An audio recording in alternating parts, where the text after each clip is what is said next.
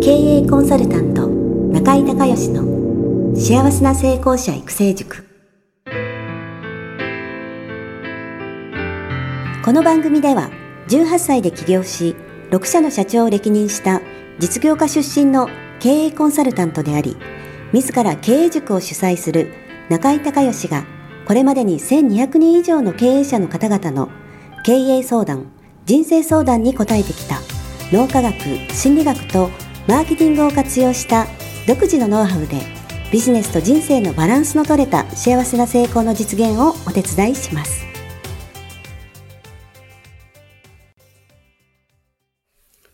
リスナーの皆さん、こんにちは。経営コンサルタントの中井隆義です。今日はですね、私の品川のオフィスから、えポッドキャストをお届けしたいと思います。今日はね、ブランディングっていう話をしたいと思います。まずね、ブランディングの前にポジショニング。以前にもね、ポジショニングの話はしたと思いますけれども、えー、ピーター・ドラッカーの重要な質問。何によって覚えられたいか。ね、えー、何によって覚えられたいかっていうことがですね、ポジショニング戦略の中で一番、えー、重要な質問ということで、まあ、ポジショニングっていうのはね、あの、いっぱい競合がいる中で、どのポジションで自分自身が、まあ、勝負をしていくのかと、えー、いうことなんですけども、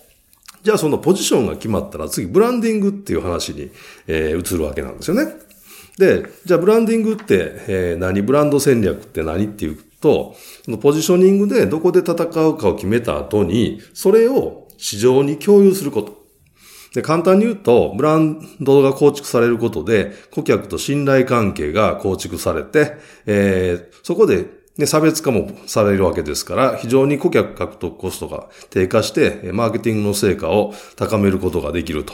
要は、しっかりとしたそのブランドの認知があることで、えー、競合よりも有利に、そのえー、ポジショニングで戦えるという。まあそういうことですよね。まあブランドってもともと、えー、牛のですね、牛を放牧してるじゃないですか。で、どこの家の、どこの牧場の牛かわからないということで、こう夜勤をしたんですよね。まあ仲いいとか。まあ仲いいはないかもしれないですけど。その夜勤をして、この牛はどこの牧場の所属、えー、にしてるかっていうことを明らかにしたのが、まあブランディングの始まりで、そこから、えー、いろいろと、まあ、同じような競合商品でも、どこどこの製品、どこどこの商品ね、えー、どこどこのサービスというふうに、えー、ブランド化されてくるとえいうことが起こってきたわけですよね。で、ブランドっていうのは、まあ、ロゴマークとかデザインとか、えー、もちろんそういうネーミングとかも大事なんですけど、最終的に何かっていうと、お客様の頭の中に、こう、イメージされる意味なんですよね。だからデザインコンセプトだけではなくて、それらによって引き起こされる意味、これがブランドの本質ということです。えー、例えばですね、えー、USP とブランディングということもすごく重要な要素になってきて、えー、USP とブランディングがこう合致しているとものすごく強いわけなんですけど、例えば、えー、有名な例で言うと、えー、世界一安全な、安全な車といえば、ボルボ。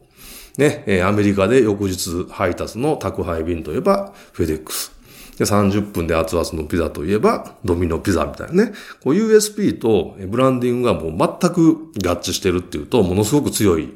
え、商品サービスになってくるんですが、まあ、そこまでいかなくても、例えばですね、これ、まあ、意味、イメージですから、例えば同じ車でも、えー、ベンツっていうと、なんか高級感とかステータスとか、えー、成功してる経営者みたいなイメージがありますよね。ボルボは安全安心なんで、どちらかというと、えー、そういうなんか、えー、ステータスとか、えラグジュアリー感とかないじゃないですか。で、例えばポルシェとかだったら、えー、っと、スポーティーな感じしますよね。なんかこう、スポーティーでかっこいい感じ。えー、だから同じ車でも、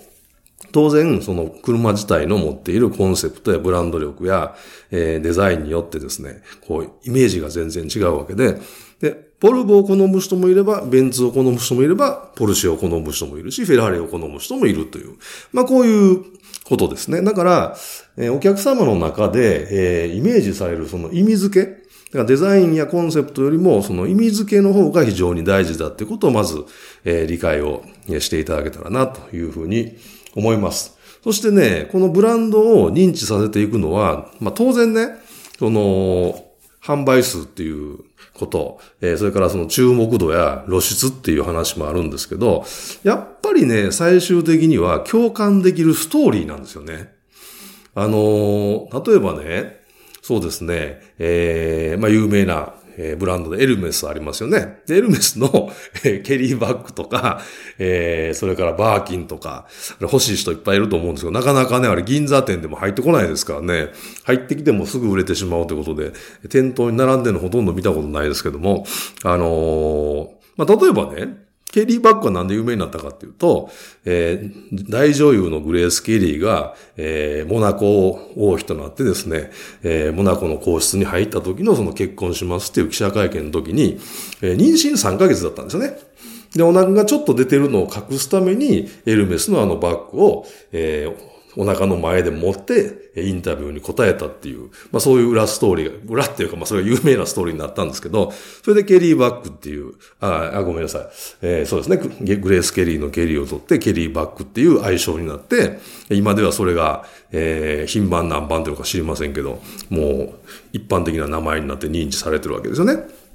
で、ケリーのもう一つ大きいバーキンあるじゃないですか。あれはどうやって生まれたかっていうと、えー、ある時ですね、えー、エルメスの何代目の社長かわかりませんけども、えー、社長がですね、エールフランスのファーストクラスに仕事で乗ってたら、隣に、えー、大女優大歌手のジェーン・バーキンがですね、隣に、えー、たまたまね、ファーストクラス隣に座ったんです。で、えー、なぜかこう、荷物の、こう、なんていうんですか、多い女性って言いますよね。いろんなものを持ってる。で、えっ、と、小さなバッグをいくつもその、ジェーン・バーキンが、えー、持ってたらしいんですよね。小さなので、えー、エルメスの社長がそれを見て、まあ、国民的スターですからね、えー、見て、名刺あのを出して、実は私エルメスの社長やってるんですけど、もしよかったら、そのジェーン・バーキンさんに、こう、その今持ってる細かなこう袋っていうかポーチっていうかそういうのが、えー、一つまとまりで入るようなバッグを作って、え、プレゼントしますのでそれ持ってもらえませんかっていう、え、提案をしたんですね。で、ジェーンバーゲン喜んで、あ、ぜひぜひということで、えー、そのバッグをもうオーダーメイドで作って、ジェーン・バーキンのとこに、えー、エルメスが届けたらですね、そのジェーン・バーキンすごいそれ気に入って、えー、いろんなこう、とこに出かけていくとか、あと記者会見とか、まあ取材とかありますよね。その時に持って行って、これエルメスのね、新作で、まあ、新作っていうかオーダーで私のために作ってくれたバッグなのよっていうのを、え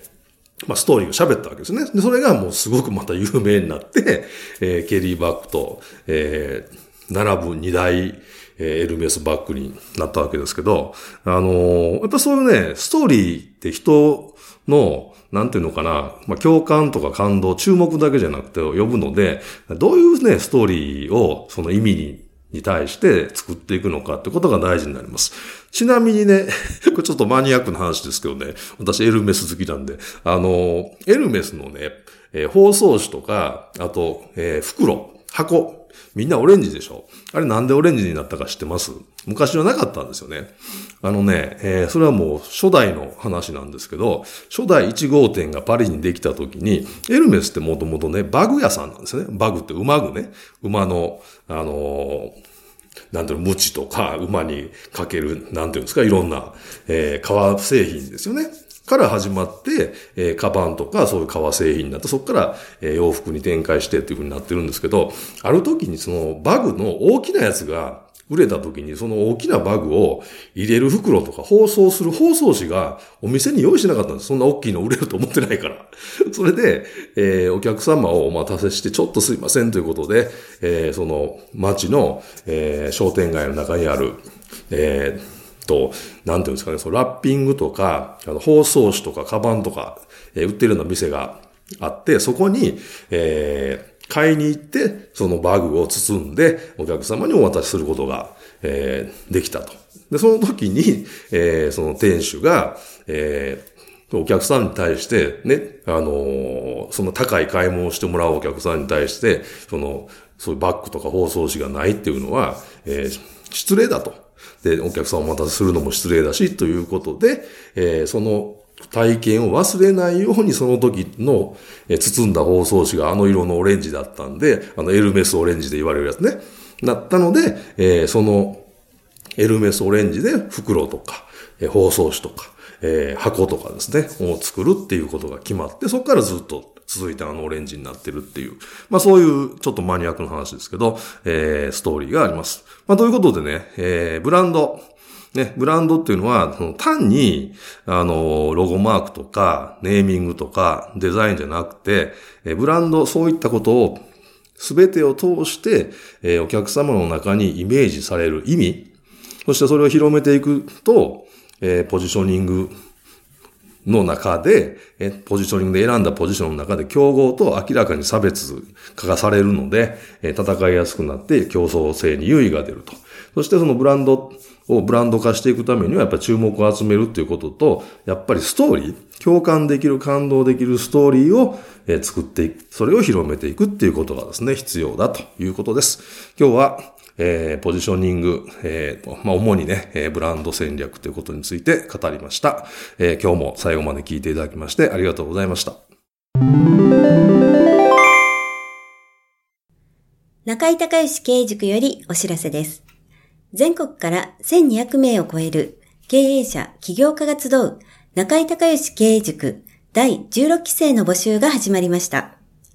つきましては、中井隆義経営塾幸せな成功者育成6ヶ月間ライブコースのエッセンスを凝縮した1日特別講座が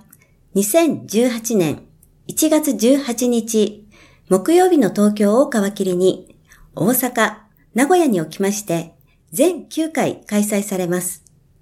リスナーの皆さんは定価2万円のところリスナー特別価格1万円で受講していただけます。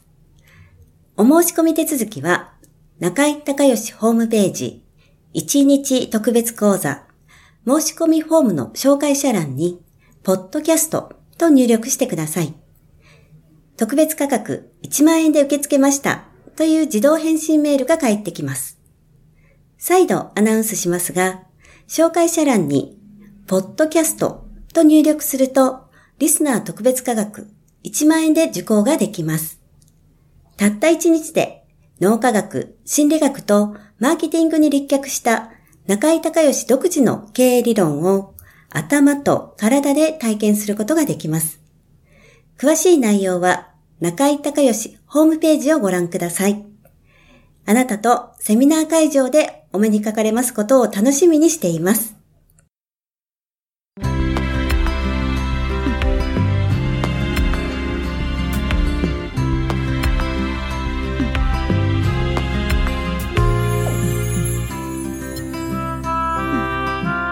回の番組はいかがだったでしょうか？あなた自身のビジネスと人生のバランスの取れた幸せな成功のための気づきがあれば幸いです。なお、番組ではリスナーの皆様からの質問をホームページの受付フォームから募集しています。また、全国各地から900名以上の経営者が通う中井隆義経営塾幸せな成功者育成6ヶ月間ライブコースに関する情報はホームページをご覧ください。では、またお耳にかかりましょう。